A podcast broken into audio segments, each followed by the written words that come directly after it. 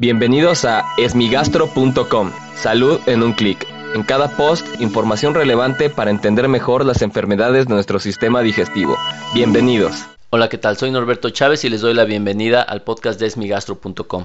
Aquí daré respuesta a las dudas que tienen sobre las enfermedades del aparato digestivo. Y en esta ocasión la pregunta la envió Elizabeth en la página de Facebook en relación a una de las notas que pusimos sobre el uso de antibióticos en pacientes con síndrome de intestino irritable. Lo que se sabe muy bien es que el intestino irritable puede, o también conocido como colitis, colitis nerviosa, colon perezoso, etcétera, todos estos eh, nombres que, con los que comúnmente se conoce la enfermedad, pero que en realidad es síndrome de intestino irritable, pueden ser debidos a múltiples factores. Esto es lo más importante de saber. No hay un solo factor que predisponga al síndrome de intestino irritable. Y de muchos factores, uno de los más frecuentes es la alteración en la microbiota, es decir, en las bacterias, parásitos u hongos que tenemos normalmente en nuestro aparato digestivo y que de ellos depende el adecuado funcionamiento de nuestro, de nuestro estómago, de nuestros intestinos y de la presencia o no de síndrome de intestino irritable. Es lo que comúnmente conocemos como flora intestinal.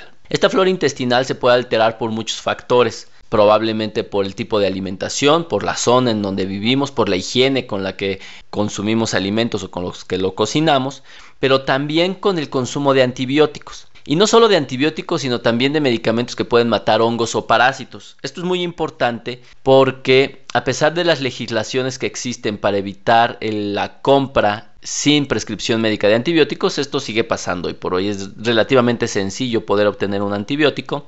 Y lo que debemos saber es que las personas que toman antibióticos, ya sea de manera indicada por un médico o no indicada por un médico, tienen un alto riesgo de desarrollar síntomas parecidos a intestino irritable, es decir, inflamación o distensión abdominal, alteraciones en las evacuaciones, presencia de gases, etc. Y esto se debe a que pueden alterar el tipo y cantidad de bacterias que existen en nuestro aparato digestivo. Y esto ocurre con prácticamente todos los antibióticos. Lo más importante de todo esto es que entre más frecuente sea el consumo de antibióticos o más antibióticos combinemos, es más probable que se altere nuestra microbiota, es decir, nuestra flora intestinal. Y esto puede ocasionar síntomas parecidos a lo de síndrome de intestino irritable.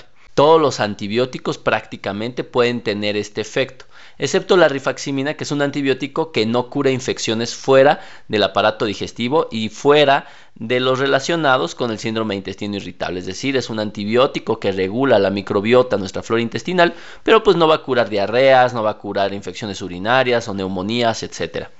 Pero todos los demás antibióticos, por más seguros que parezcan, si los consumimos inadecuadamente, por tiempos excesivos, por dosis mayores a las recomendadas, estas personas pueden presentar intestino irritable y por lo tanto puede requerir atención médica. Espero que esto haya respondido a la pregunta de Elizabeth. Si no es así, te invito a que escuche los episodios previos. Y si aún tienes algo que no te haya quedado claro, en el sitio web www.esmigastro.com encuentras el formulario a través del cual puedes enviarnos tu pregunta. Gracias por haber escuchado este post. Si la información les fue útil, compártanla. Hagamos que más gente esté informada. Los esperamos en el próximo podcast.